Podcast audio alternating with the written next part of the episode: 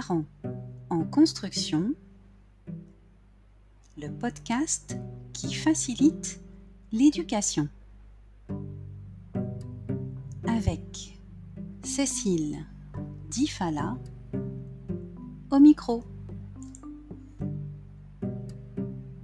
Là où les parentalités positives.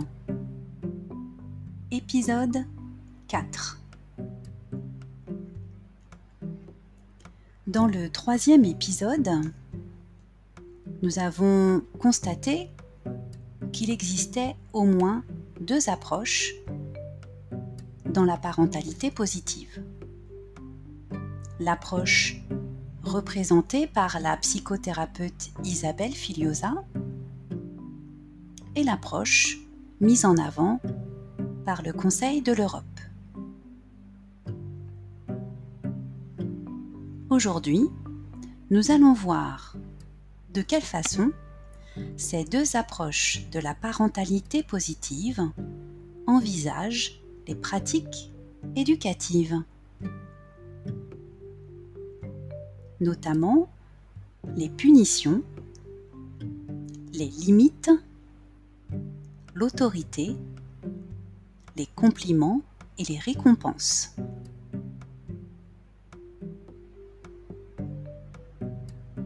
Punitions.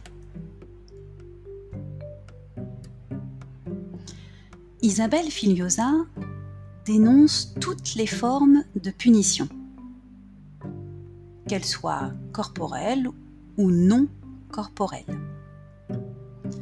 Pour elle, toutes les punitions sont violentes, donc inadaptées. De plus, les punitions ne fonctionneraient que sur le court terme, n'éduqueraient pas et ne responsabiliseraient pas l'enfant. Selon la psychothérapeute, tous les actes et comportements de l'enfant correspondent à un besoin non satisfait plutôt qu'à des actes mal intentionnés. De ce fait, elle conseille de trouver le besoin insatisfait, par exemple en accueillant toutes les émotions plutôt qu'en les réprimant. Cette approche empathique de l'enfant permet de ne plus avoir recours aux punitions, quelles qu'elles soient. Seule la réparation est envisagée.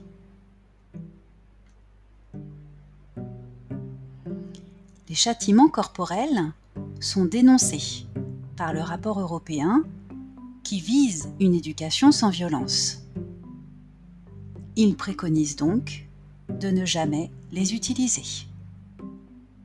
Par contre, les punitions non corporelles, telles que le retrait de privilèges, les sanctions et l'isolement, sont proposées à condition qu'elles respectent la dignité de l'enfant.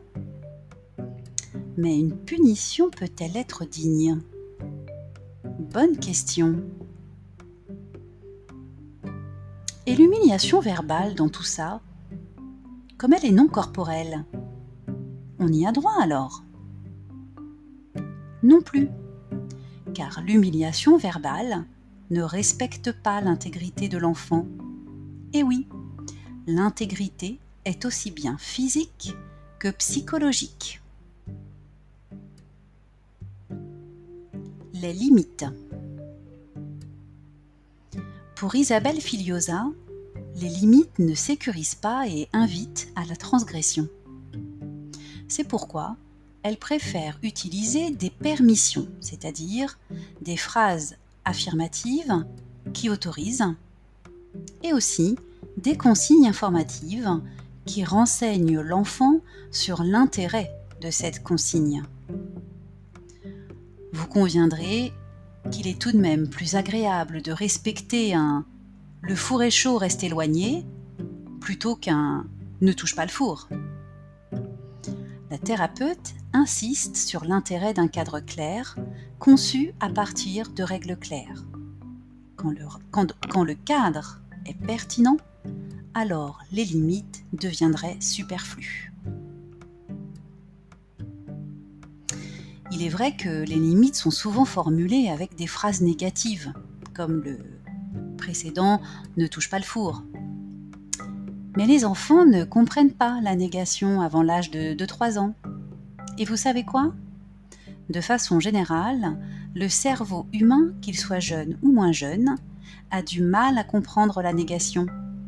Il doit d'abord se représenter la phrase de façon positive, puis de façon négative pour annuler la phrase positive. Vous conviendrez que c'est un tantinet alambiqué. Essayez de ne pas penser à un éléphant rose pour voir. Le comité, lui, met en avant les travaux du psychologue Campion concernant les limites. Selon lui, fixer des limites est considéré comme une des principales tâches de la parentalité. De façon générale, les experts de l'enfance considèrent les limites comme structurantes et nécessaires au développement de l'enfant. Mais au fait, quelle est la différence entre une règle et une limite? Voyons ce qu'en dit le dictionnaire. Le Larousse indique qu'une règle est un ordre, une recommandation, qui s'impose à quelqu'un dans un cas donné et qu'une limite est le seuil de ce qui est acceptable. Dit autrement, une limite permet donc de se rendre compte qu'on a poussé le bouchon un peu trop loin et qu'il est temps de nous remettre en question. C'est quand même utile de le savoir pour vivre pour vivre en bonne intelligence avec les autres, non? Mais finalement, est-ce que les permissions et les consignes informatives d'Isabelle Filiosa et les limites du comité ne seraient pas les deux faces d'une même pièce?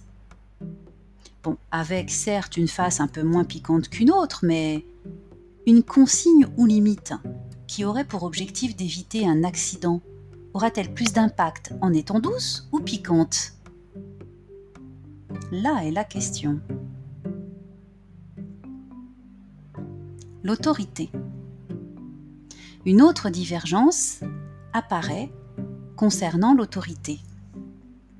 Isabelle Filiosa préfère parler de discipline positive, alors pas celle du statut brésilien euh, vu dans les épisodes précédents. C'est donc une discipline qui concerne uniquement les erreurs et comportements inadaptés, jamais la personne de l'enfant. Et elle envisage l'autorité comme le moyen d'imposer son pouvoir à quelqu'un pour le forcer à obéir elle préconise plutôt de privilégier la contribution de l'enfant.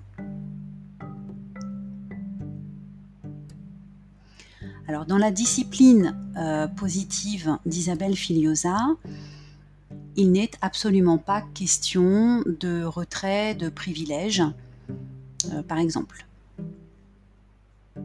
Alors, le comité, lui, fait la différence entre l'autorité et l'autoritarisme. Pour lui, il est essentiel de ne pas les confondre. Selon euh, le comité européen, eh bien, un parent doit avoir une position d'autorité et non pas d'autoritarisme pour être considéré comme un parent. Alors il faut savoir qu'un parent qui a de l'autorité, eh bien c'est un adulte qui est reconnu comme légitime aux yeux de son enfant. Il est légitime car il a plus d'expérience et de connaissances que lui. Il est aussi légitime grâce à la cohérence de ses règles, à la sécurité qu'il sait procurer à son enfant et au modèle qu'il sait être pour lui. Les experts du rapport préconisent une autorité exigeante, réceptive, cohérente et affectueuse.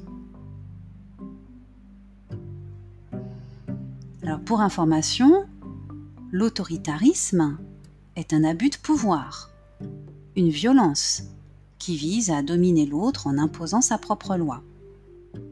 Alors que l'autorité ne doit pas atteindre la dignité de l'enfant. Et si c'est le cas, eh bien dans ce cas, on n'est plus dans l'autorité, on a glissé vers l'autoritarisme. les compliments et récompenses.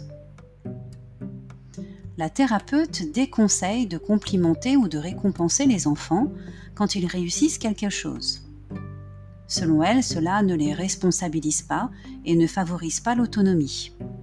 Elle conseille plutôt de décrire la situation ou bien de demander à l'enfant ce que lui-même pense de sa propre réussite afin qu'il se l'approprie. Aussi, les compliments sont vus comme des jugements qui freineraient la créativité des enfants et leur autonomie. Du côté du comité d'experts, eh c'est le compliment qui a le vent en poupe, notamment pour inciter et encourager les comportements appropriés. Le fait de complimenter, de remarquer de façon positive une action ou un comportement attendu inciterait l'enfant à s'améliorer. Par contre, le comité conseille de ne pas s'attarder, de ne pas relever les petits écarts de conduite.